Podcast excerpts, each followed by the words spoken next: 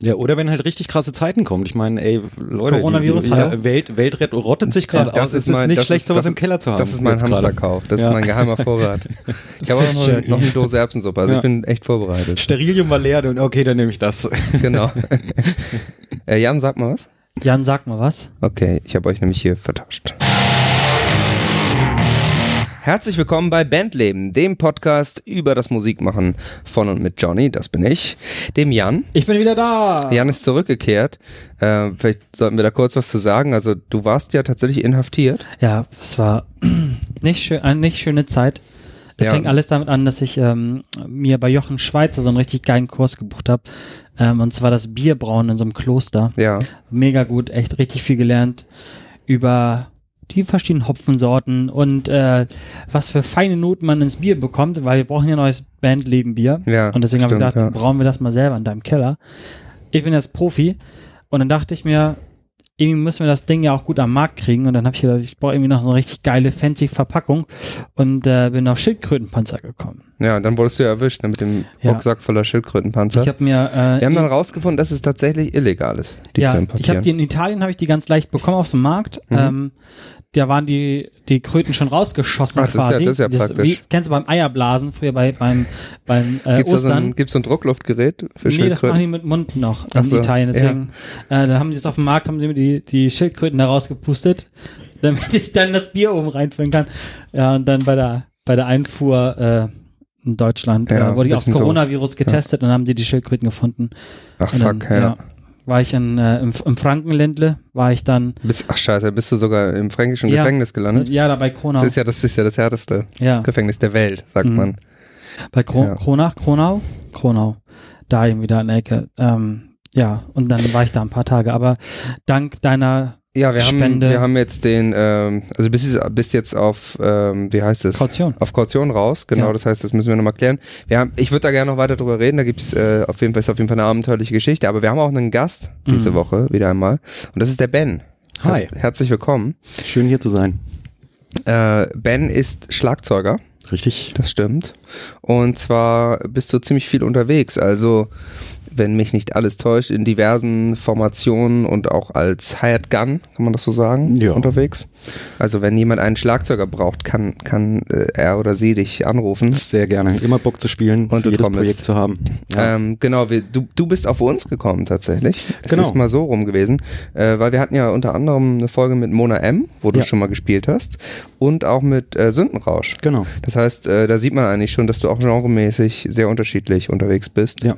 Weil ja, das eine ist ja eher Pop mit Rap äh, oder Hip-Hop-Elementen und das andere eben Gothic, Gothic Rock, würde ich sagen. Ähm, Ja, neue deutsche Härte, ordnen die sich da nicht auch schon mit ein? aber ich glaube, die sind nicht Mhm. hart genug dafür. So? Aber also äh, düster, Düster auf jeden Fall. düster Romantik Ja. Rock. Ja. Ist auf jeden Fall nochmal sehr anders. Ähm, und du neues, bist aber auch, neues deutsches Düster. Neues Ja. Do- NDD. ähm, du bist aber auch äh, aktiv in äh, oder sozusagen in einer festen Besetzung bei mehreren Projekten, ne? Bei Ja. Schwester unter anderem. Genau. Was, was war das noch? Äh, Schwester ähm, Joe Stray, ähm, Mhm. das ist beides so im Singer-Songwriter-Bereich. Ähm, Joe eher aus der äh, folkig-punkigeren Ecke und ähm, Schwester eher im ja, man kann es gar nicht so genau verorten. Ähm, es ist sehr, auf jeden Fall sehr ausgecheckt, was die Mädels da machen. Ähm, was auch was war, was mich sehr, sehr gereizt hat, aber so Singer-Songwriter, aber mit sehr ausgecheckten Strukturen und Mhm. Formen und mehrstimmigen Gesang, der ineinander greift und sich verwebt und ja, ausgecheckt, würde ich die Stilistik Mhm. bezeichnen. genau. Cool. Was ist denn dein, dein äh, Heimgenre? Also was spielst wo kommst du her? Äh, ich komme ähm, aus dem Jazz. Ja, Emo-Punk. Ah, okay. eigentlich so Emo-Core, äh, so Boys Jetzt Fire, so eine Mhm. der meiner, meiner Überbands, wo ich immer auf den Konzerten ganz lange weinen muss. Wie das viele andere auch machen. Ähm, hab aber auch in Hip-Hop-Kombos gespielt, also so äh, Deutsch, Ami, Rap ähm, und Emo-Core, das würde ich so sagen, ist so meine, mein Heimathafen. Äh, und hab dann aber irgendwann äh, Jazz studiert. Ah. So. Ähm, also es ist wirklich äh, ein Weg so vom Bordstein zur Skyline. Auch ich habe auch als als Autodidakt angefangen. Vom ähm, Bordstein in die Jazzbar. äh, Ja, genau. War geil, da wollte ich einen Witz machen und bin voll ins Fettnäpfchen getreten. Ja. Nee, aber nee, nee, es ist aber von kein Geld zu kein Geld. Achso. Auf jeden Fall der Weg. Und da ist es Genau. okay. Ähm, ich würde aber, ich würde mich nicht als Jazzer bezeichnen. Das ist wirklich, das spielen Kollegen ähm, bei Weitem besser als ich, die da richtig mit Herz dabei sind. So, also das heißt nicht, dass ich nicht mit Herz dabei bin, aber ich spiele die Mucke total gern, es macht mega Spaß, aber äh, ich spiele einfach viel zu gern einen geilen Backbeat. So. Aber äh, wie kommt man dann darauf, wenn man die ganze Zeit so Boys Hits Fire abfeiert, ein bisschen Hip-Hop und dann zu sagen, hey, ich habe voll Bock, Schlagzeug zu studieren und zwar Jazz. Das passt doch gar nicht. Es passt tatsächlich gar nicht, aber Schlagzeug ist so ein junges Instrument und mit dem Jazz eigentlich auch erst erfunden worden. Und das ist eigentlich unser Urschleim. Hm. Und das hat mich total interessiert. Aber ist nicht auch gleich so die Masterclass irgendwie? Also Absolut. Ich, ich finde so, jetzt ein bisschen Nerd-Talk, aber ich finde so Jazz-Schlagzeuger, da sitze ich manchmal und denke, was, was, was macht der da? Wa- Warum macht er das? Also was, was, was soll das? Das ist so, ich glaube, wenn man sich für Jazz entscheidet, dann weiß man, dass man einen sehr harten und langen und steinigen und komischen, verworrenen Weg gehen muss. Absolut. Und da hattest du Bock drauf. Absolut. Wie alt warst du da? Äh, ich habe spät angefangen. Ich bin äh, hier hoch nach Hamburg gekommen mit 26 Mhm. und habe da dann auch erst angefangen. Äh, ich habe hier oben Christopher Klemme kennengelernt. Der hat mit Benny Greb zusammen studiert und hatte bei ihm einfach Schlagzeugunterricht. Und der hat dann irgendwann gesagt, sag mal, ey, du setzt dich hier verletzungsfrei dran. Sieht alles ganz gut aus. Hast du nicht Bock, den Kram zu studieren? Und für mich war es dann einfach nur so, ja, den nehme ich sowieso nicht. Das kann überhaupt nicht sein. Mhm. Ähm, und wurde dann tatsächlich angenommen. Und da hat für mich dann erst äh, so das Umdenken angefangen und, und auch so das Ding, ich habe da voll Bock, mich drauf einzulassen. Ich gebe dir natürlich recht, äh, Jazz ist so mit das Härteste überhaupt. Ich bin auch ähm, damals mein, mein Professor hat dann ähm, in der ersten Woche Studium hat er auch gesagt, komm, ich spiele heute Abend ein Konzert mit meinem Quintett, komm mal vorbei. Und ich war so nach zehn Minuten ist mir alles aus dem Gesicht gefallen. Das war, ich habe überhaupt nicht verstanden, was die da machen. Ich dachte, okay, immer noch Soundcheck. Aber, nee, die haben, die haben gerade tatsächlich gespielt und musste auch nach 25 Minuten raus. Also ich war komplett overloaded. So, das Ja. war, das war mein erster cleaner LSD-Trip, den ich je gehabt habe irgendwie. Äh, und hab dann auch zu meiner Freundin gesagt, äh, das kann ich nicht machen. Das geht nicht, es geht komplett gegen meine musikalische Natur. Ähm, aber, Ja, aber das ist witzig, das geht mir nämlich aus. Immer wenn ich Jazz höre, dann ist das in meinem Kopf so, so nach ein, so ein paar Minuten, so wirklich so 20, 25 Minuten, dass das Gehirn einfach sagt, ne, also ne, das ist ja so behindert, da kommst du ja gar nicht mit. Weil du, also, weil, wenn du im Rock halt diese ganz normalen Zählzeiten kennst oder diese ganz normalen Beats, die du einfach hast, und da immer so mitschwimmst ne, Ja. und alles irgendwie so cool ist und dann kommst du irgendwie da in die Jazzbar oder hast, hörst eine Jazzplatte, wo einfach alles das, was du verinnerlicht hast, über Jahre, über Jahrzehnte, wird außer Kraft gesetzt und du verstehst Musik nicht mehr. Und das ist bei mir im Kopf auch immer so, ja. das war's. Ja. Kann genau, ich nicht. so und so ging es mir anfangs auch, aber ich habe dann irgendwann gesagt, ich will mich dem Ganzen jetzt öffnen, ich will mich, Ja. ich will gucken, was da drin steckt, ich will es verstehen. Ja. Ähm, und ja, es war ein harter Weg, ähm, aber als dann das Verständnis eingesetzt hat und das Hören, ähm, haben sich mir echt neue Welten erschlossen, gerade was Sounddesign angeht, ähm, was mich eben auch in dieser Vielseitigkeit der Kombos ähm, weiterbringt. Mhm. Es Und auch das Zusammenspiel mit Musikern, wirklich jetzt ad hoc äh, zu reagieren. Ne, es ist ja wirklich wie, wie ein Rennfahrer. Du musst einfach die ganze Zeit an sein Mhm. und das macht mir einfach mega Spaß. Und auch dann Flexibilität zu haben im Spiel, ähm, sofort reagieren zu können, irgendwas anderes umsetzen zu können. So, das ist das, was ich mir so rausgezogen habe. Und es gibt auch echt geilen Jazz. Also check gern mal Vince Giraldi aus. Ähm, das ist der Typ, der die äh, Peanuts-Mucke gemacht hat. Mhm. Äh, der hat zwei Mega-Platten rausgebracht und denen kann man zu 100% folgen. Ähm, man steigt, glaube ich, immer mit den, mit den falschen Sachen ein. So, das ist als Nicht-Klassiker jetzt in eine Wagner-Ouvertüre zu gehen. Sehr herzlichen Glückwunsch. Bisschen too much. Ja, aber wenn man irgendwie sachte anfängt und die richtigen Sachen findet, ähm, kann man da wahnsinnig viel entdecken. Und dem Ganzen wollte ich mich einfach öffnen und will ich auch heute noch offen sein. Ähm, ich sag immer so, ich will nicht vor einem Buffet stehen, was echt riesig ist und mir nur Kartoffeln wegnehmen. Weil ich weiß, ja, Ah, ja. okay, ich werde satt und das funktioniert und äh, meine, meine größte Variation sind noch Pommes.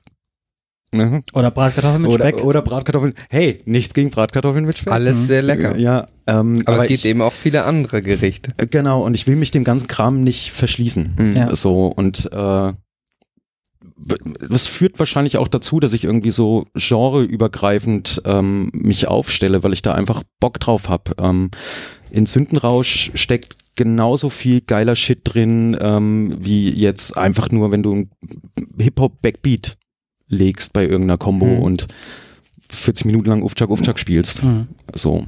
Ich glaube, du bist ein sehr neugieriger Musiker. Du, du willst halt immer diese ganz verschiedenen Elemente verstehen, spielen können und, und zusammenbasteln.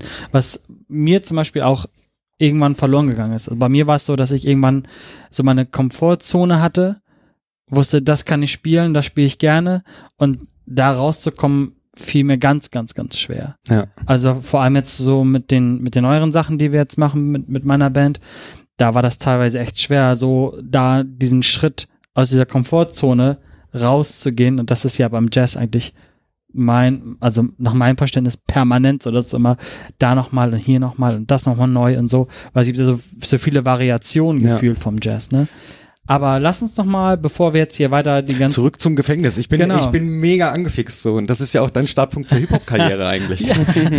Du bist Also- jetzt ja real. Ja, also eigentlich fehlt nur noch meine kleine Knastrin. Aber ich kann äh, jetzt hier nochmal eine, eine Geschichte einstreuen. Äh, und zwar war es ja meine, mein zweites Mal Gefängnis, weil einmal war ich ja schon im Gefängnis. Oh, Ja, und zwar war äh, das zur Zeit, wo wir hier die WM hatten. Und da gab es ein Spiel Argentinien gegen Italien in Hamburg. Und da war ich auf dem Kiez bei uns hier in Hamburg und ähm, bin an so einer Schlägerei vorbeigegangen. Und äh, Freunde von mir wurden da aufgehalten, ob die dann irgendwie Zeugenaussage, bla bla bla. Und dann bin ich zurückgegangen und so, hey Jungs, komm, lass doch mal jetzt weiter. Und dann drehen die Leute, die verprügelt wurden, drehen sich im Kollektiv um und zeigen mit dem Finger auf mich und sagen, der Typ war das. Und dann haben die mich gleich, ist gleich die Polizei gekommen, hat mich äh, festgenommen. Und dann kam ich in die Ausnüchterungszelle und die dachten, ich wäre ein Hooligan und wurde dann in die Hooligan-Datei aufgenommen, hatte, ach du Scheiße. hatte Kiez und Stadionverbot in Hamburg und so. Das war nicht cool. Also ja, ich bin real. Du bist auf jeden Fall, ja. Street Credibility stimmt. Danke, danke, danke. Ja, wir können ja mal äh, bei dir, du hast ja eben schon gesagt, äh, du bist mit äh, 26 nach Hamburg gekommen Ja. und hast dann auch erst angefangen äh, quasi mit dem Studium dann. Aber wie hast, bist du denn überhaupt zur Musik gekommen? Also wie bist du überhaupt auf die Idee gekommen, Schlagzeug zu spielen oder Musik zu machen generell? Äh, das ging los mit der Kiss Alive äh, Platte Kiss Live in Detroit Doppel-LP.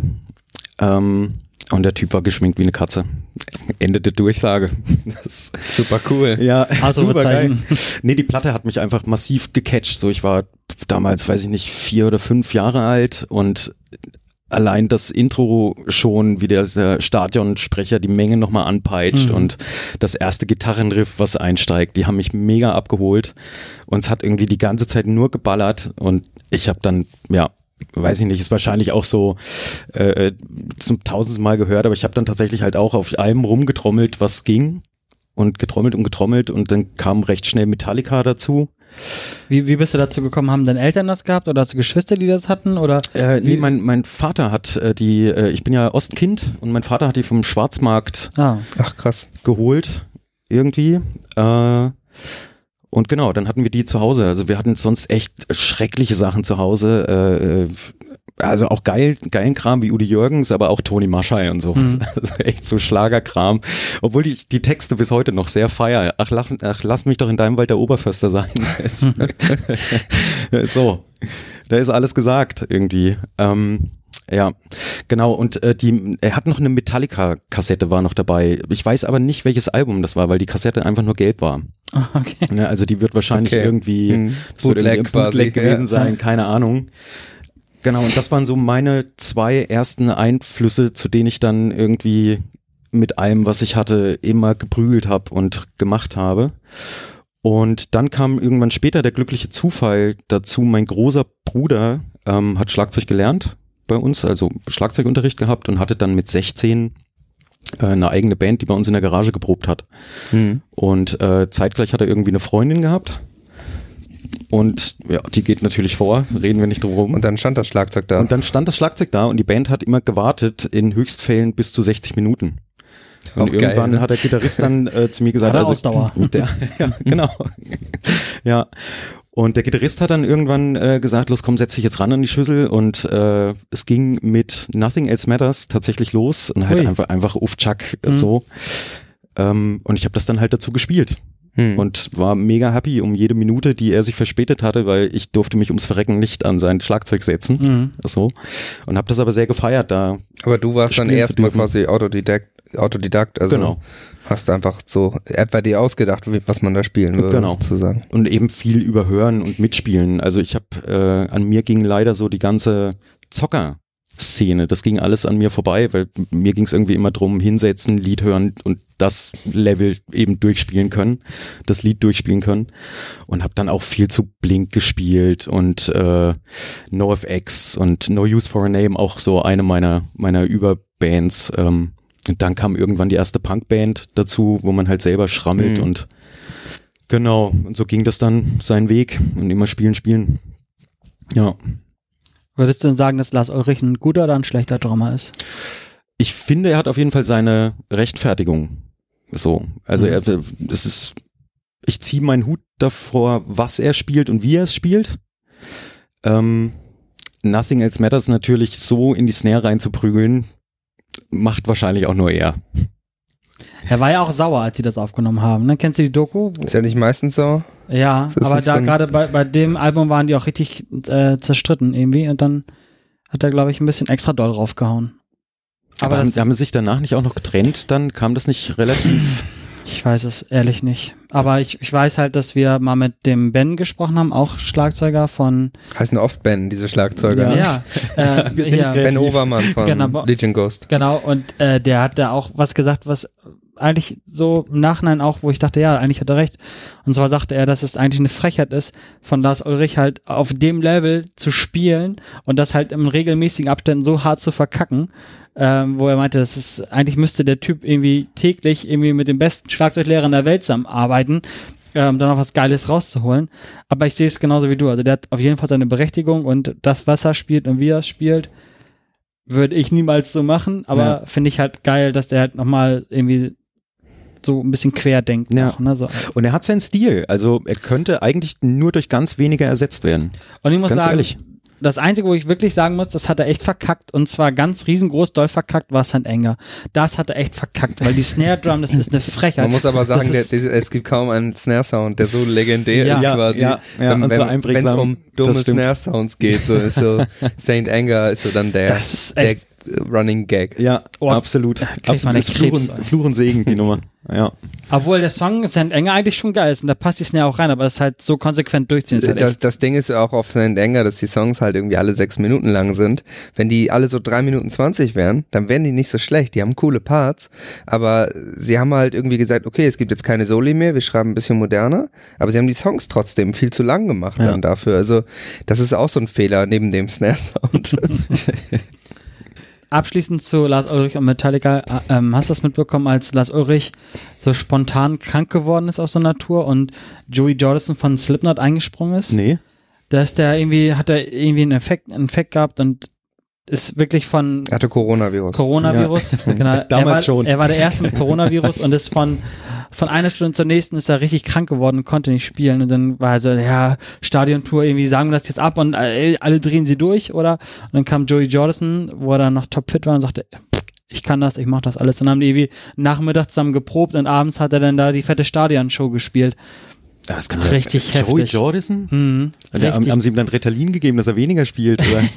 Also es, es gibt auch noch ein paar Videos und das hat er echt richtig geil gemacht. Und er hat halt seine Maske noch auf und sitzt Ja. dann an dem äh, Schlagzeug von Lars Ulrich und das sieht halt so komisch aus, weil der das Schlagzeugset von Lars Ulrich hat diese diesen komischen Aufbau teilweise hat mit dem Shiner als Ride und so Ja. und dann sitzt da dieser kleine Joey Jordison hinter mit seiner kleinen Maske und wirbelt darum. Das, das hat mich echt tief beeindruckt, dass er das so aus dem aus dem FF alles konnte, ne? ja, krass. Ja, das zieh ich mir mal rein. Musste machen. Und das hat er auch, glaube ich, nochmal bei Korn gemacht. Der Joey Jordison hat auch nochmal Hat er auch für Lars. Ulrich gespielt. Ja, genau. Jetzt ähm, ist es ja so, wir haben ja schon gesagt, du spielst in, in oder hast in vielen verschiedenen Projekten gespielt, in der Regel so ein bisschen so als, als Hired Gun, hat man so das Gefühl. Kennst du die Doku Hired Gun auf Netflix?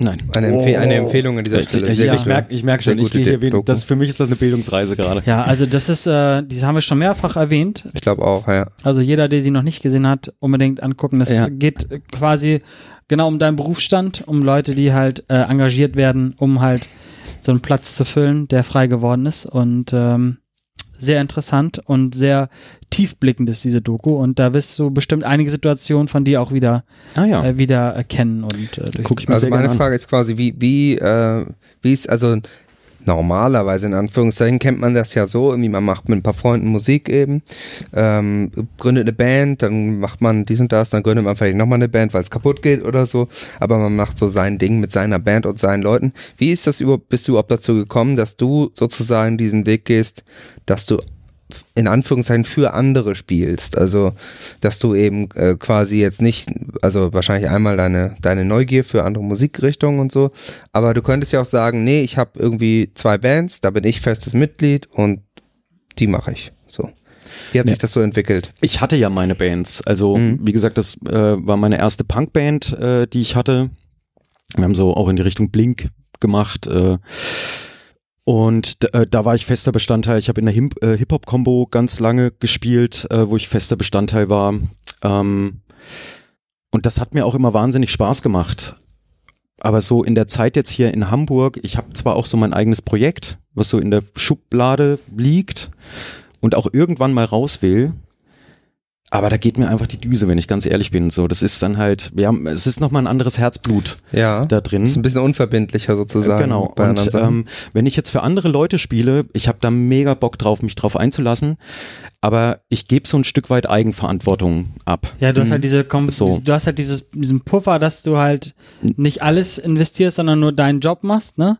Und du hast so ein bisschen Komfortzone, dass, wenn es halt mit der Band nicht klappt, dann Na, ich halt- ich halt investiere weiter. schon auch äh, eine Ecke mehr. Also ich würde mich als relativ loyal beschreiben Okay. und, und äh, sehr, sehr begeisterungsfähig für die Projekte. Also ich würde jetzt nicht, keine Ahnung, äh, mit einer Oktoberfest-Kombo würde ich direkt sagen, nee Leute, das bin ich also du willst einfach. jetzt nichts machen, was dir jetzt wirklich gar nicht liegt. So. Richtig, richtig. Aber du kannst natürlich obwohl, immer darf ich sagen, da mal- darf ich mal ganz kurz äh, einhaken? Das ist nicht dein Ding so, ne? das hatte ich schon mal als, als Idee gehabt, eine Oktoberfest-Band zu gründen. Mhm. Und dann kannst du nämlich, das habe ich mal in einer Doku gesehen, gibt es ähm, beim Hofbräuhaus, die schicken ihre Bands auf Welttournee durch die ganzen Hofbräuhäuser, die es Ja. auf der Welt gibt. Und da verdienst du richtig, richtig Asche.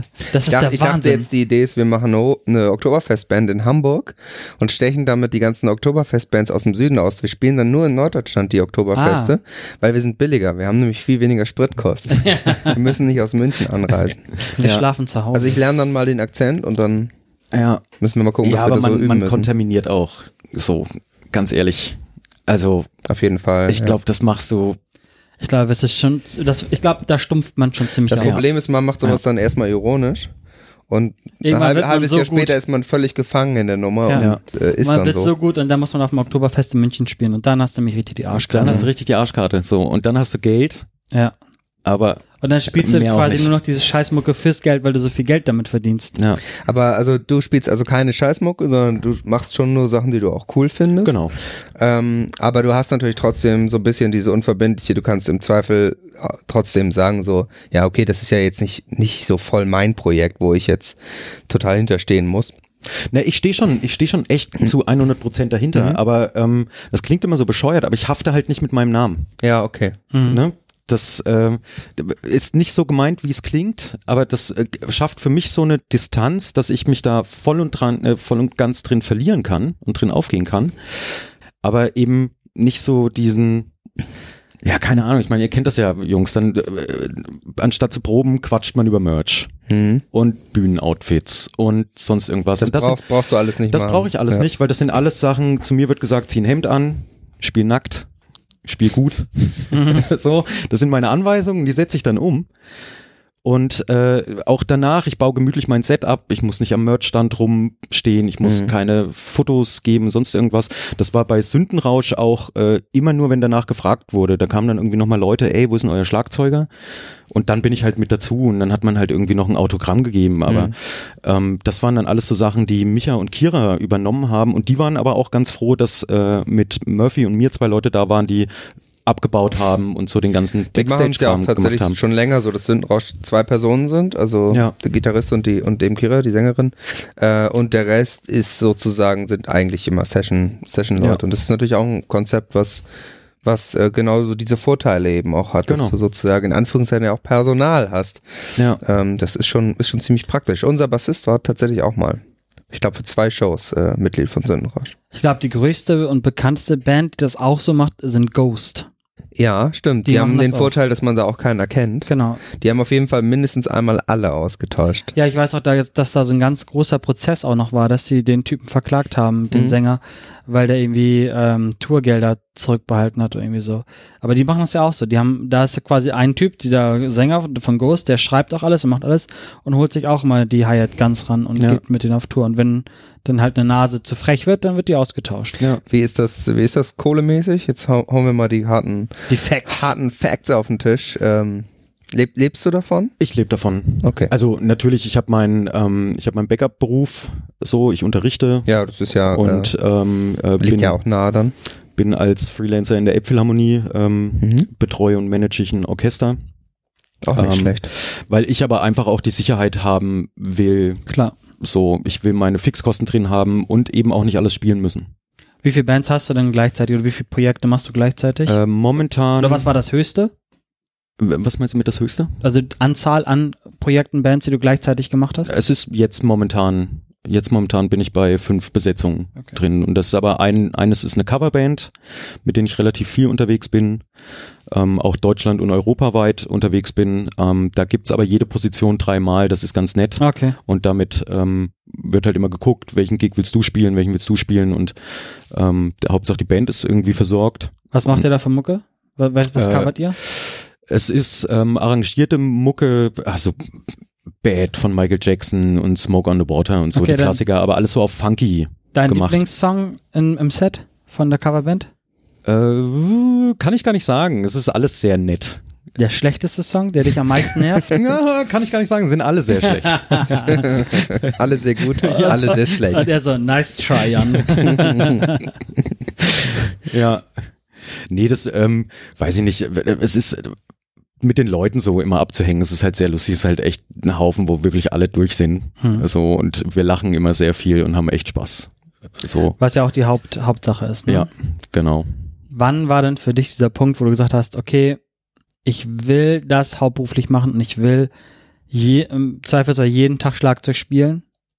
Wo hattest du diesen Punkt, wo du gesagt hast, normal arbeiten, schön und gut, aber ich will eigentlich da mehr in diese, in diese Richtung Musik machen? Ja, ich glaube, das war so vor fünf Jahren. Also ich habe halt viel gekellnert und Tresen gewischt und Mhm. Backliner gemacht und und und. Ähm, und irgendwann kam dann so der Punkt, äh, wo mich die Leute eigentlich nur so als ähm, gerade so im Backlining-Bereich, die mich dann nur als äh, Kabelträger und äh, Top-Organisator wahrgenommen haben. Also ich habe immer mehr Jobangebote ge äh, bekommen, um hey Ben, kannst du hier mal und du organisierst immer so geil und äh, machst du mal. Und das war dann irgendwann für mich so der Punkt, wo ich gesagt habe, nee, ich muss da raus. Ich äh, werde hier überhaupt nicht mehr als Spieler wahrgenommen und will aber als Spieler immer mehr wachsen. Und äh, ich muss jetzt raus aus diesen ganzen äh, Aushilfsjobs, Hilfsjobs irgendwie. Was war so die größte Band, mit der du unterwegs warst? Äh, ich äh, durfte mal für äh, Heinz Lichus, ich weiß nicht, ob der euch was sagt. Ähm, der hat mit Eddie Winkelmann zusammen, ähm, war hier für NDR Hafen. Hm. Mhm. Ich glaube, es war nicht Hafengeburtstag, aber die machen, wir haben das so einmal im Monat, haben die eine Serie gemacht oder, oder einmal im halben Jahr, das weiß ich gar nicht mehr so genau. Äh, und haben dann mit Stefan Quildes, also so diese ganzen. Nordgrößen, die da mit zusammen waren, Söhne Hamburgs. äh, Söhne Hamburgs genau irgendwie zusammengeholt und äh, das das war schon das war schon sehr cool so das war schon echt sehr geil. Ähm, Größenordnung war jetzt auch nicht so fette aber, ähm, Aber ich glaube, das, was du gesagt hast, es passiert ganz, ganz vielen Leuten, die halt eigentlich super geile Mucker sind, Backliner machen und irgendwann aber in diesen Backliner-Beruf so reingleiten, Auf einmal bist du reinrutschen. Tourmanager. Dass du, Ja. ja. aber dass du keine Mucke mehr selber machst, Ja. sondern nur noch die Leute betreust, die die Mucke machen. Ja. Und eigentlich vielleicht sogar viel geilerer Mucker bist als die, die du betreust. Ja. Das passiert, ich, also glaube ich ich, kenne ganz ich viel. kenn einen super Gitarristen, der macht beim Wacken immer Stage Manager. So. Ja. Der könnte in jeder Band spielen, die da auf der Bühne ist, so vom, vom Skill-Level. Ja, gut, aber der, der könnte ja auch gar nicht auf dem Wacken spielen, der ist ja da als Stage Manager, selbst wenn er mit seiner Band da spielen Zwei Jobs, das ist auch funktioniert nicht. irgendwie dumm. So. Ja. Naja, man Muss rutscht man halt, ne? man, man rutscht da in der Wahrnehmung der anderen halt so rein. Also Ja. sobald du irgendwie deine Funke am Ohr hast. Ja, und wenn du es halt auch äh, gut machst und so, dann Ja, ist genau. es ja auch dann logisch, ja. dann äh, sagen sich die Leute irgendwie ganz schnell, hey, der macht das so geil und äh, denken überhaupt nicht mehr drüber nach. Und ich habe tatsächlich irgendwann mal so einen Anruf bekommen äh, von einem Kollegen, der halt irgendwie gesagt, ah, ja, ich brauche für die und die Show einen Sub und so. Könntest du mir das organisieren? Und ich war so, Ach so. Diggi, ich bin der Sub. So, das ist gerade ein völlig falscher Anruf, der hier getätigt wird. Mhm. So, ähm, das war für mich auch so ein bisschen augenöffnend. Ähm, Mhm. Genau. Zu dem zu dem Thema noch. Kennt ihr die Killerpilze? Mhm, Klar. Ja, so. Die durfte ich tatsächlich mal in Erfurt äh, live sehen und deren Backliner, die das aufgebaut haben und auch den Soundcheck für die gemacht haben. Mhm. Das war eine Hammer-Kombo. Kein, Okay. Keine Ahnung, wer die Jungs waren. Ja, also die waren eigentlich eine richtig geile Band. Die waren eine für richtig sich, geile Band und haben halt den Soundcheck für die Killerpilze gemacht. Die haben den Laden kaputt gemacht. Das war echt so tierisch, äh, dass man die da live erleben durfte, aber dann leider als Band nicht live erleben durfte. Haben die Killerpilze nicht auch noch einen Backup-Gitarristen irgendwie im Oh, das weiß ich, das weiß ich gar So. nicht. Versteckten. Ja, weil ich kenne ich kenn einen Typen, der wohnt bei mir da in einer Kleinstadt und den treffe ich auf jedem fucking Festival. Immer, du stehst da und auf einmal ist er da. Hey, was machst du denn hier? Und- ich hab den immer mal gefragt, wie kommst du hier? Also der hat auch mal so äh, VIP-Bändchen und bla bla bla und so. Ich sag, wie kommst du hier? Ja, ich kenne einen von den Killerpilzen, der ist aber eigentlich nicht in der Band, sondern spielt da nur Gitarre und über den Mm. irgendwie so, naja, alles klar. Und ich glaube, die haben da ihre Finger ganz schön im Spiel in Die der Musikszene da. die, die Killerpilze. Kommen die aus Aber das- Kronach? Oder? Da, ja, die kommen aus Kronach. Das ist äh, eine ganz andere Geschichte. Okay.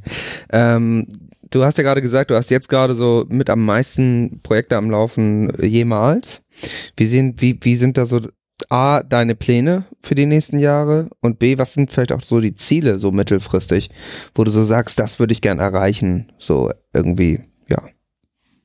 Na, ich hätte schon mal Bock, ähm, allein die Erfahrung zu machen, Festivals zu spielen. Das fehlt mir total. Also mal die richtig großen Dinger so. Mm, Es muss gar nicht so groß sein, aber allein diese Erfahrung, ähm, du hast ja dann immer nur Line-Jacks Mhm. und äh, nicht wirklich einen Soundcheck. Du musst schnell auf die Bühne rauf, schnell von der Bühne runter. Ähm, Muss auf jeden Fall sehr im Zeitplan sein. äh, Genau, So. und du musst, du musst wahnsinnig ausgecheckt und routiniert sein und äh, auch, äh, ja, was die Stage-Time angeht, ja auch, ne? Da, Mhm. da dann irgendwie anzufangen, äh, Leute, wir haben gerade technische Mhm. Probleme, sorry. Ist ja Ich irgendwie, das zehn geht, Minuten so. geht alles von deiner Stage-Time runter und äh, ich habe schon so ein paar Festival-Erfahrungen machen dürfen, aber immer nur für einen Tag. Und das war eigentlich auch immer mega entspannt, weil ähm, man auf der Mainstage gespielt hat, dann war aber auf der Nebenbühne, wurde da gerade aufgebaut und Mhm. das war immer so äh, gut organisiert im fliegenden Wechsel. Und äh, mal wirklich so eine ne Festivalreise zu machen, wo du, keine Ahnung, hast dann 45 Minuten Slot und 10 Minuten Line-Check und musst da jetzt irgendwie rauf und musst halt für eine Stunde an sein. Also das interessiert dich auch, diese Herausforderung. Genau, und Quasi. auch, und auch die Leute eben zu erreichen, weil Festival ist ja alles so breit aufgestellt, Mhm. ähm, was nochmal eine ganz andere Liga ist. Im Club kommen die Leute schon ein Stück weit wegen dir Mhm. und selbst wenn du nur Support-Slot bist, dann kommen sie wenigstens wegen des Genres, in dem du zu Hause Ja. bist. Also äh, ihr jetzt, die ja eher aus dem härteren Bereich kommt, werdet ja nicht für Helene Fischer supporten. Ja. Also Wenn die das will. Also, Ihr würdet es machen, selbstverständlich, Helene, aber- wenn du das hörst, dann melde dich. Äh, ja, Wir sind dabei. ja. Also ich kann. Auch wenn du einen ähm, Schlagzeuger brauchst, liebe Helene. An der Stelle liebe Grüße. Oder falls du mal Gast sein willst in diesem Podcast. Also Das geht natürlich sind auch. Alles offen, Das geht Helene. natürlich auch. Ähm, Witzigerweise war es bei meiner Band so, dass wir letztes Jahr eigentlich nur Festivals gespielt haben. Ja, stimmt das? Ja, fast nur.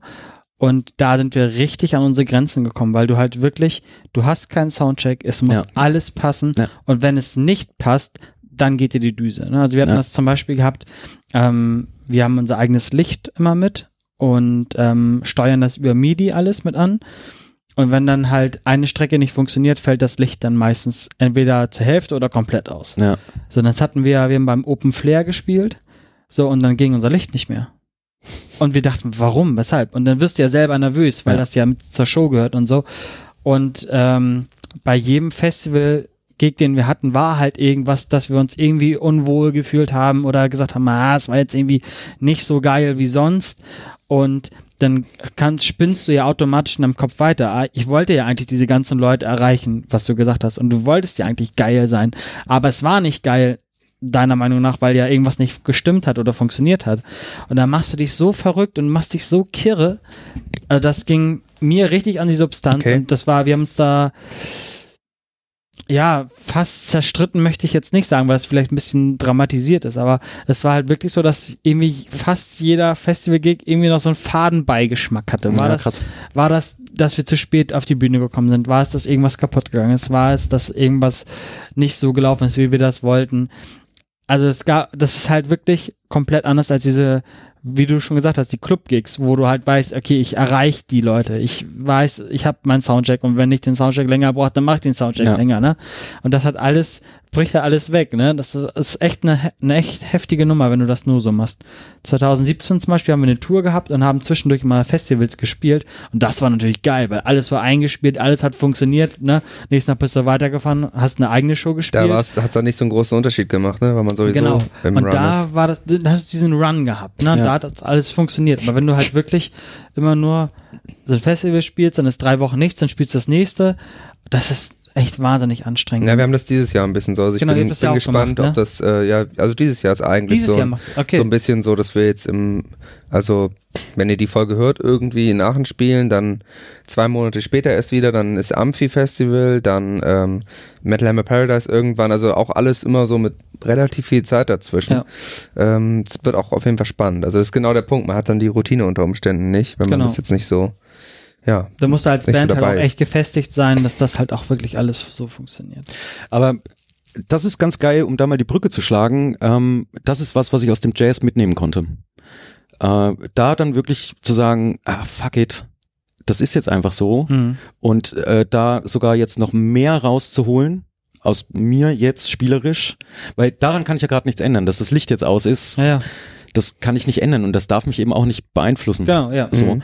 ne? Und ich kenne das auch total jetzt, äh, das Licht ist aus, aber es sind alle Lampen auf einmal an. Und du denkst so, fuck, was ist hier los? Und dann trotzdem richtig Ähm, abzuliefern. Genau, ne? und dann aber richtig Quasi. abzuliefern. Und das ist eben, äh, das habe ich so mir aus dem Jazz mit rausziehen können, dass egal was um dich rum passiert, du einfach Durchziehen musst. jetzt, jetzt Ja. ziehst du durch und das fixt dich sogar noch eine Ecke mehr an. Ja. Aber das Ähm, ist genau der Punkt. Meistens ist es ja so, dass es für die Außenstehenden gar nicht so dramatisch ist Ja. wie für dich selber.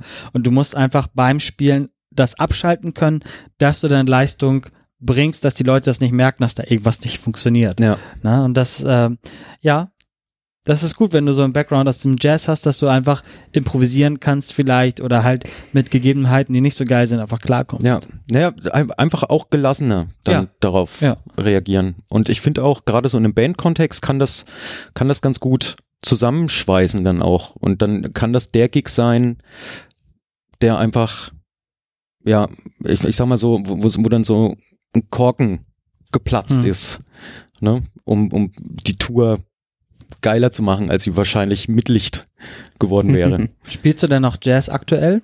Ah, wenig, wenig. Und äh, also ich spiele so Galas und äh, Hochzeiten und Firmenfeiern und Mhm. sowas. Und das ist auch so die Jazz-Ecke, in der ich mich so ein bisschen sehe. Ne? Ähm, also es wird kein Ben Hölzer-Trio geben. Das Was interessant nicht. wäre, auch für unsere Zuhörer, ob es bei Jazzkonzerten die richtigen Snickers und Bounties gibt oder auch die nachgemachten im Backstage-Bereich. In der, mit der Frage habe ich übrigens in deiner Abwesenheit auch große Fortschritte gemacht. ja, Ja, in der Barclaycard Arena gibt es die echten, habe ich rausgefunden. tatsächlich.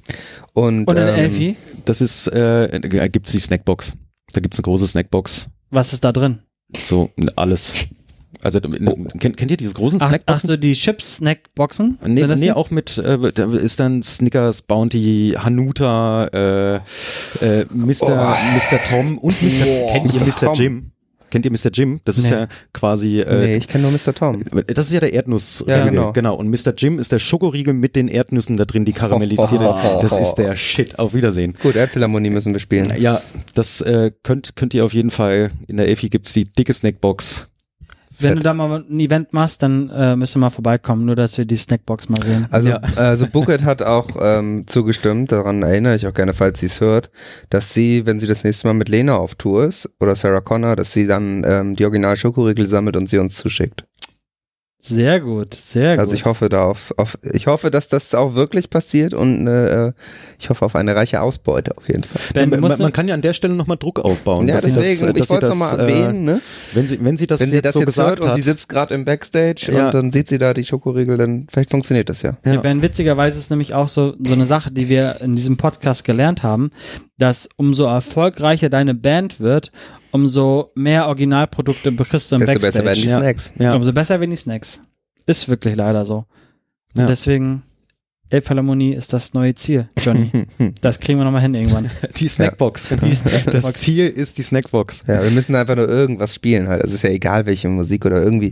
Wir müssen uns irgendwas ausdenken, dass wir da mal Vielleicht dann doch die Norddeutsche Oktoberfestband. Vielleicht doch So. Oktoberfest. Ja. Vielleicht kommt ihr da ab heute Zum nicht Elb- mehr dran vorbei. Elbphilharmonie Oktoberfest Event. Ja. Wir haben ein paar Monate Zeit, haben wir ja noch zum, Stimmt. zum Üben. Die Saison geht noch nicht los. Also jetzt ist gerade Anfang März. Sollte eigentlich machbar sein. Bis dahin kann man ein ganz gutes Set zusammenstellen, ne? Ja. Wie gesagt, es ist Anfang März. Äh, was hast du dieses Jahr noch so vor? Was, was kommt da noch so? Gibt's da irgendwie heiße Events? Ähm, na, ich bin ja jetzt, wie gesagt, bei Schwester aktuell, äh, bei Katja von Bauske, die ähm, wird am 19.3., ich weiß nicht, wann ihr ausstrahlt, aber am äh, 19.3. macht die ihr Release Mhm. oder hat ihr Release gemacht, je nachdem. Hm, Mit ihr werden wir auch in dem Podcast noch, noch sprechen danach. Ähm, genau. Äh, dann Joe Estray hat, äh, mit dem war ich letztes Jahr im Studio, äh, im äh, Studio Nord in Bremen und habe seine Platte eintrommeln dürfen. Mhm. Ähm, der wird auch Ende diesen Jahres releasen oder Anfang nächsten Jahres. Ähm, möchte aber auf jeden Fall schon ein bisschen touren. Also wir spielen auch auf dem ähm, Schlossgraben-Festival in Darmstadt zusammen. Und äh, gerade jetzt so in der zweiten Jahreshälfte äh, stehen gerade mit den drei, drei, äh, drei Projekten steht ganz gut was an. Mhm. Ähm, genau, und das ist erstmal so, wenn man da schon weiß, okay, ab, ab Mitte, Ende Sommer, Herbst rum ist man wieder ganz gut auf der Straße und ganz gut unterwegs. Und äh, die Bühnengröße stimmt auch, das ist immer so mein Ziel. Ich habe irgendwie keinen Bock mehr, dauernd kleine Clubs zu spielen. Ja, so wirklich So. die ganz kleinen Kaschem abzukloppen. Ähm, Genau. Und ich mag das total, die Intimität und alles. Das ist wirklich sehr, sehr geil. Aber gerade für mich als Schlagzeuger und ich bin schon jemand, der leise spielen kann. Aber ich will einfach auch rauslassen können. So. Und äh, was eben bei den kleinen Clubs immer noch so das Ding ist, manchmal hat man dann auch so Personal, äh, die halt, äh, es, sind, es ist immer alles so fehleranfällig, ne? Dann übersteuert Mhm. die Anlage oder die Anlage ist irgendwie aus dem 17. Jahrhundert und muss noch, Ja, ja, wird- acht wird noch mit- Kanäle, drei, vier und fünf gehen aber leider ja, nicht. genau. Und so ein Bei Hamster bei- im Laufrad, der Bei das, Kanal das 7 Strom kriegst du einen. Stromschlag, wenn du den Fader anfasst. Genau. Ey, wir haben, wir haben tatsächlich in Cuxhaven, das war mein, äh, mein absoluter Lieblingsspot bis jetzt, äh, da habe ich hinter mir so drei zusammengebaute Stromkästen. Also da war wirklich alles offen. Ja, so Sicherungskästen. So Sicherungskästen und Kabel mit Tape und sonst irgendwas.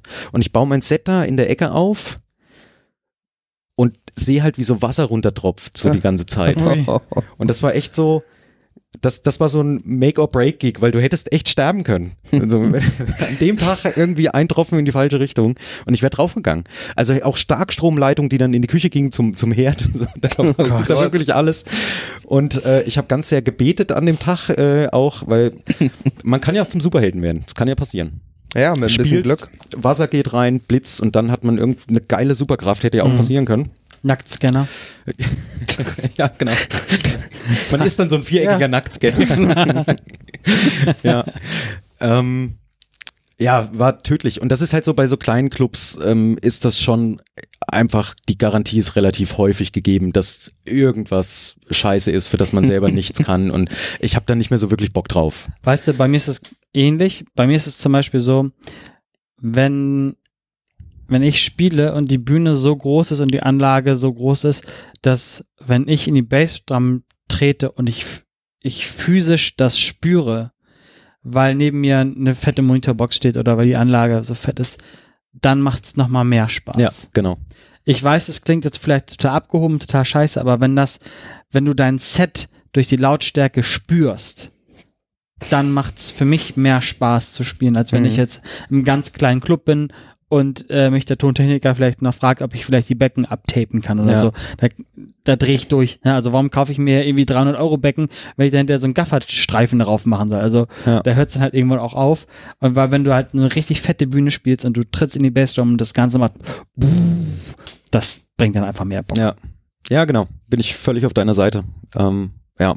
Also ich kann es sehr nachvollziehen, was Und, du gerade und gesagt vom, hast. vom Personal her einfach, wenn du mit Leuten zusammenarbeitest, die einfach wissen, was sie tun.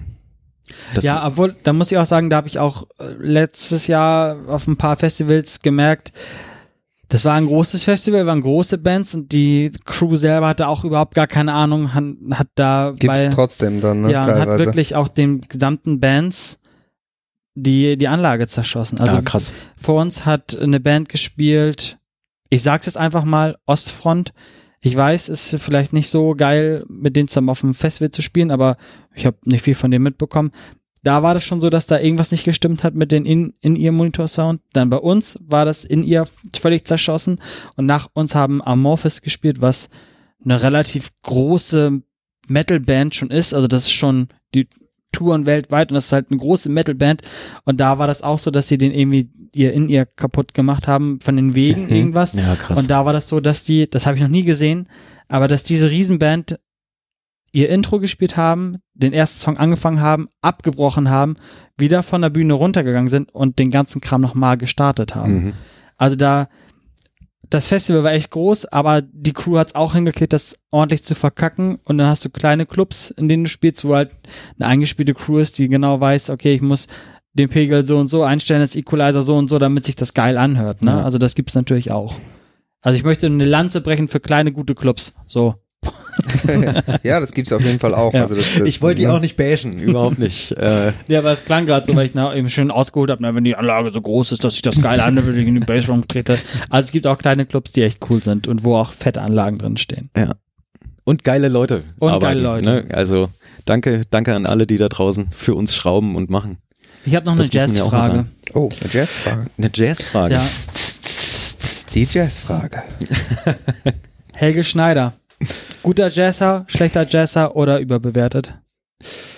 Äh, ich mag das A überhaupt nicht, äh, Leute so in Schubladen zu stecken. Also auch so die Lars-Ulrich-Frage. Ähm, Schön, mein ich- zweites ich find- Fettnäpfchen, Ich, merkst find- du? nee, ist, ist, das, sind, das sind keine Fettnäpfchen, aber ich finde, ich finde, das ist alles so subjektiv, was Ja. wir, was wir machen Ja. und ähm, man sollte nicht in gut und schlecht einkategorisieren in, Ne, der, in, ja. der, in der Kunst so allgemein. Und ich finde, Helge Schneider, äh, der Typ ist genial. Hm. Also er ist, er ist wirklich das ist mit einer der genialsten Künstler ähm, überhaupt. Das Witzige ist, ich habe noch nie eine andere Meinung gehört. Jeder, wenn man so den, Namen Helge Schneider sagt, sagt, geiler Jazzmusiker, richtig geiler Jazzmusiker. Ja, äh, die jeder. Frage, die Frage ist ja immer, was, was ist Jazz? Und äh, für mich ist, für mich ist Jazz einfach ähm, das Umgehen mit dem Jetzt. Und äh, ich habe äh, das Buch von Herbie Hancock gelesen. Ähm, und da stehen echt ein paar interessante Sachen drin. Das kann ich auch echt äh, empfehlen. Ähm, und der, der sagt eben auch so dieses Improvisieren, das im Jetzt sein. Ne? Und er hat so eine, er schildert so eine Situation mit Miles Davis, ähm, wo er einen falschen Akkord spielt. Und Miles reagiert aber sofort auf diesen neuen Akkord, also der bewertet den überhaupt nicht in richtig oder falsch, sondern einfach nur, ah, da kommt eine neue Klangebene und passt sich dieser neuen Klangebene an Der ist geil. Mhm. und verwandelt das eben sofort in was Neues und äh, gar nicht in das war falsch, sondern einfach nur, ah, okay, interessant, was Neues und, Mhm. und legt halt los. Und äh, Herbie ist irgendwie danach zu ihm hin und hat sich massiv entschuldigt, weil ihm das auch peinlich war. Das war auch so in seinen Anfängen, als er bei Miles angefangen hat. Äh, und Miles hat halt so halt überhaupt nicht darauf reagiert, weil das für ihn überhaupt nicht relevant ist. Und ähm, diese, diese Art zu denken mag ich irgendwie. Und äh, es gibt auch Sachen von Helge Schneider, wo ich sage, boah, das holt mich jetzt überhaupt nicht ab. Mhm. Aber es gibt einfach auch Sachen von ihm, die sind mega Und er ist einfach, er ist einfach echt ein genialer Mensch in dem, in dem, was er macht, in seinem künstlerischen Schaffen. So, ich liebe diesen Auftritt bei Stefan Raab, wo er ähm, als, als Udo Lindenberg Ja, und, und er selbst mit, mit sich das Duett singt. Das ist der Hammer, oder? Da eh, könnte ich mich totlachen und äh, das interessiert mich dann auch nicht, ob das jetzt die Schublade Jazz Ja. ist ähm, oder nicht, sondern er, er, er kreiert einfach im Moment und das finde ich großartig. Kennst du den Auftritt von ihm beim Deutschen Comedy-Preis, wo er das äh, als Mexikaner auf die, auf die Bühne kommt? Und, nicht. Ach, mega witzig. Ja, aber das Udo Lindenberg bei Stefan Raab-Ding, das ist der Hammer. Kennst du das, Johnny? Nee, ich glaube nicht. Oh, ich kann mich unbedingt, unbedingt mal reintackern, das ist wirklich sehr lustig. Es ist halt auch vom von der Gesangstechnik Wahnsinn, was er macht, weil er halt Mhm. mit sich selber das Duett singt. Einmal als Ach Helge so, Schneider ja. mit dieser hochgepitchten Stimme, die er macht, und einmal als Udo Lindenberg, die ja relativ tief ist und genuschelt. Und dann singt er halt immer die beiden Stimmen zusammen nacheinander. so, und das ja. ist mega, mega gut und glaube ich auch mega schwer. Aber ja, Und er spielt dann auch ein Klaviersolo. ja stimmt, genau, ja. und spielt aber dieses Solo über die Tastatur hinaus auf dem Holz des Klaviers und macht das aber mit so einer Überzeugung, Mhm. Als, als nee, ich wenn hab als, tatsächlich ich bin, bin Tasten da groß geworden mit den alten grandios. Helge Schneider CDs. Das ist schon wirklich, ist schon, ist schon große Kunst, würde ich auch sagen. Ja, Also, und das ist irgendwie ähm, das, worum es mir in der Musik immer geht. Das ist egal, aus welcher Ecke du kommst, so äh, mach deinen Scheiß mit voller Überzeugung und leb darin irgendwie und dann, dann kann das nicht schlecht sein. Selbst wenn es mich jetzt nicht abholt, aber das kann nicht schlecht sein. Und da sind wir wieder bei Lars Ulrich. So, der macht seinen Scheiß mit, mit voller Überzeugung und es ist gut. Es ist absolut genau, Weißt du, genau das, was es ähm, braucht. warum du Musik machst? Also warum machst du Musik und nicht ähm, malen? Äh, ich, ich kann einfach nicht anders. Musik ist so meine Lebensrettung gewesen und immer, immer ein Anker. Mhm. Musik war einfach irgendwie immer für mich da und äh, ja, ich habe ich hab Musik ganz viel zu verdanken. So, die hat mich ganz oft aufgefangen und über traurige Momente oder schwere Momente hinweg äh, bis hin zu mir einen Soundtrack zum Sonnenuntergang geliefert. So, äh, ja. Und irgendwie ist es das Größte, was es gibt. Ich, ich würde, ich würde es sehr missen, wenn ich es nicht mehr machen könnte. Sehr schön. Ich habe noch eine, eine Schlagzeug-spezifische Frage und zwar die die Schlagzeug. Die Schlagzeugfrage. bei mir ist es so, ich spiele jetzt Schlagzeug seitdem ich 14 bin oder so. 12, 13, Also seit 14. vier Jahren. Seit vier Jahren. ähm, und bei mir ist es so, dass ich ganz oft das Problem habe, wenn ich Bands, Künstler live sehe, dass ich die Musik nicht als Ganzes höre, Mhm. sondern immer die Musik und dann das Schlagzeug. Also das Schlagzeug sticht für mich musikalisch in meinem musikalischen Gehör immer raus. Und danach bewerte ich leider auch ganz viele Live-Bands. Ne? Wenn Mhm. der Schlagzeuger halt kacke ist oder Mhm, Kannst du dann auch nicht ausblenden. dann kann ich das nicht ausblenden. Das ist so schrecklich für mich, eine Band zu sehen, die vielleicht total geil ist, aber der Schlagzeuger mir nicht sympathisch ist oder irgendwie doof spielt oder das Schlagzeug kacke klingt oder so. Hast du das auch? Ich habe es mir glücklicherweise abgewohnt. Ich Wie? kenne ich kenn das. Wie ich, hast du das gemacht? Ich kenne das total. Ich habe irgendwann aufgehört, dem Schlagzeuger zuzuhören. Ohne Scheiß. Ich habe schon gedacht, okay, vielleicht überliste ich mich und ich höre jetzt nur noch auf den Bassisten. Dann ich so, wow, was macht denn der Bassist? Ist ja geil. Ach, Was macht der Schlagzeuger denn da? Also ich switch halt immer wieder zurück und das ist auch für mich ganz schwer, so ähm, neue Bands so an mich heranzulassen. Na, wenn jemand sagt, oh, der der Song ist total geil, den musst du mal hören und so. Und ich höre immer auf dieses Und Schlagzeug. irgendjemand anders findet es vielleicht total geil wegen der Gitarre Ja, genau. oder wegen dem Sänger Das, oder ist, so. ich, äh, das macht mich wahnsinnig. Nee, ich habe tatsächlich äh, irgendwann gesagt, so ich, ich muss mehr aufs Gesamt, ich will wieder mehr aufs Gesamtbild hören. Aber Okay. ich kenne das total. Ich habe das auch äh, hier mit verschränkten Armen, Musikpolizei neben der Bühne Ja. und Schlagzeuger hören und gucken irgendwie. Ähm, hab dann aber für mich gemerkt, dass ich überhaupt kein Konzert mehr genießen kann. Mhm. Ne? Ja, genau, genau. Irgendwie. Also, Also wenn man es entweder- immer analysiert, ne? Entweder ich kletter in Pogo, dann ist die Welt sowieso in Ordnung. Ähm, aber so, ich kann überhaupt nicht mehr zuhören und mich wirklich fallen lassen da drin so und äh, habe das tatsächlich äh, irgendwie auch durch das Studium, weil ich eben andere Musik auch hören musste. Ich, also du brauchst ja kein Jazz zu studieren, wenn du Jazz nicht mehr hörst. Und dadurch habe ich angefangen, anders zu hören. Also wieder Okay. anders, anders zu hören und nicht die ganze Zeit nur uff, tschak, uff, uff, tschak, so. Ich habe das zum Beispiel ganz krass gehabt. Ich habe ähm, Elton John habe ich gesehen. Mhm. Ähm, Live? Ja. Mega, oder? Und da war das so, dass ich, würde ich sagen, zwei Drittel des Konzerts habe ich ihn gar nicht so richtig wahrgenommen, weil ich immer auf den Schlagzeug geachtet habe, Ja. weil der Schlagzeug ist halt auch geil bei ihm und der ist ja auch uralt, der Schlagzeuger, Ja. die machen ja seit gefühlt 100 Jahren zur Musik und das der, auch wahnsinnige Art, wie der spielt und so. Und irgendwann dachte ich so, hä, was mache ich hier überhaupt? Das, ich, also das, da vorne turnt Elton John rum so und wahrscheinlich kommt er auch nie wieder und du achtest nur aufs Schlagzeug. Wie Ja. dumm, ne? Und äh, da ist es mir halt nochmal so richtig bewusst geworden, dass ich halt irgendwie so abdrifte und dann immer so auf den Schlagzeuger äh, mich fixiere. Obwohl ich so. da schon wieder so ein Stück weit selektiere, ganz ehrlich. Ähm, weil ich war jetzt bei Peter Maffay hier in der Mhm. Barclaycard Arena letzten Freitag und da gucke ich schon auch, was Bertram Engel macht als alter 50-jähriger Arenenhase.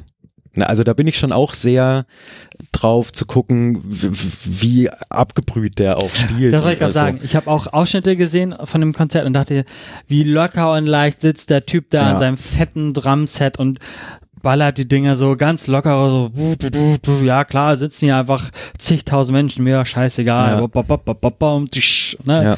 ja, Nee, das ziehe ich mir schon auch rein. Aber ey, einfach irgendwie, keine Ahnung, schmeiß dir eine Platte an, neue Platte und, und versuch echt wieder so aufs Gesamtbild zu hören. Weil letzten Endes darum geht's. Bei Platten So. funktioniert es komischerweise, live aber nicht. Also wenn ich die live sehe, dann, dann drifte ich halt immer auf den Schlagzeuger ab. Ja, Aber schön, dass es dir auch so geht. Ging. das ich bin nicht der einzige Idiot, der das passiert. Na, ich finde das auch nicht schlimm. Also ganz ehrlich, ich finde das auch nicht schlimm, aber äh, irgendwie beraubt man sich auch des Gesamtbildes so ein bisschen. Ja. Wir, wir sind äh, schon fast durch mit dieser Ah, Folge. schade. Jan, hast du noch eine letzte Frage? Ja, Oder, oder ein Erlebnis aus dem Knast. Also das ist, würde mich, Irgend- das würde mich mit Knast. äh, das machen wir gleich, wenn das hier nicht mehr rekordet wird. Dann kann ich auch mal die richtig harten Dinge erzählen. nee, aber in der Tat habe ich noch eine letzte Frage. Und zwar, wenn du etwas an deinem Bandleben oder an deinem Musikerdasein ändern könntest, was wäre das und warum? wenn ich was an meinem Musikerdasein ändern könnte. Ja, wenn du Wunsch frei hättest und jemand würde sagen, was willst du besser oder schlechter haben oder was willst du ändern oder was wird dich weiterbringen, wenn das und das passiert? Na geil wäre natürlich die äh, finanzielle Unabhängigkeit zu haben, dass du wirklich einen ganzen Tag üben und Mucke schreiben kannst und so. Das wäre halt tierisch. Schränkt dich das ein? So. Ähm, na, dass man nebenbei noch arbeiten gehen muss, Ja. äh, ist natürlich so ein Zeitfresser. Liebe Grüße an meine Chefs an der Stelle. Das- genau. Also das ist einfach, ein, es ist ein, mitunter auch ein künstlerischer Zeitfresser. Ne? Keine Ahnung. Also ich baue auch Beats zu Hause und so und dann ist man gerade so voll drin und schraubt und Hm. dann zack geht der Handyalarm los und muss sich halt fertig machen und irgendwie deinen Job nachgehen, so damit die Miete stimmt. Also das wäre schon geil, irgendwie einfach morgens aufstehen zu können und wenn man sogar noch sein eigenes Studio hat vielleicht, da einfach seinen Kram zu machen und halt auch äh, jede Idee umsetzen zu können, das wäre halt irgendwie ganz cool. Dann drücken wir die Daumen, dass das äh, in naher Genau, Zukunft vielleicht du- passiert. Da drücke ich mit. Dankeschön. Ja, vielen Dank, dass du da warst. Das war Bandleben. Ihr findet uns auf www.bandleben.de sowie auf Instagram, auf Facebook und überall da, wo es gute Podcasts gibt. Äh, hinterlasst uns gerne eine ähm, Bewertung bei iTunes. Das wäre klasse. Fünf Sterne natürlich. Darunter geht nichts. Und ähm, ja, abonniert, sagt's weiter und ja, hört, hört doch mal rein. Habt uns lieb. Habt ihr wahrscheinlich jetzt schon an dieser Stelle, wenn ihr das hört. Wir hatten heute den äh, Ben Hölzer zu Gast. Schlagzeuger, Hired Gun und äh, Musikliebhaber und, und Jazzer natürlich auch. Das, ja. Und, und äh, Verwalter der Mai, jetzt ruf Snackbox. mich an. Ruf Genau. mich an. Der Snackbox-Verwalter. Wir, wer- wir werden jetzt äh, nochmal äh, Jan ein bisschen gleich ausfragen, ähm, wie das so war. Ja, schönen Gruß an meine Homies im Knast. Gefängnis. Ich weiß, ihr hört so. Nächste Platte kommt bald raus. Ja. Wir wünschen eine gute Nacht. Ciao.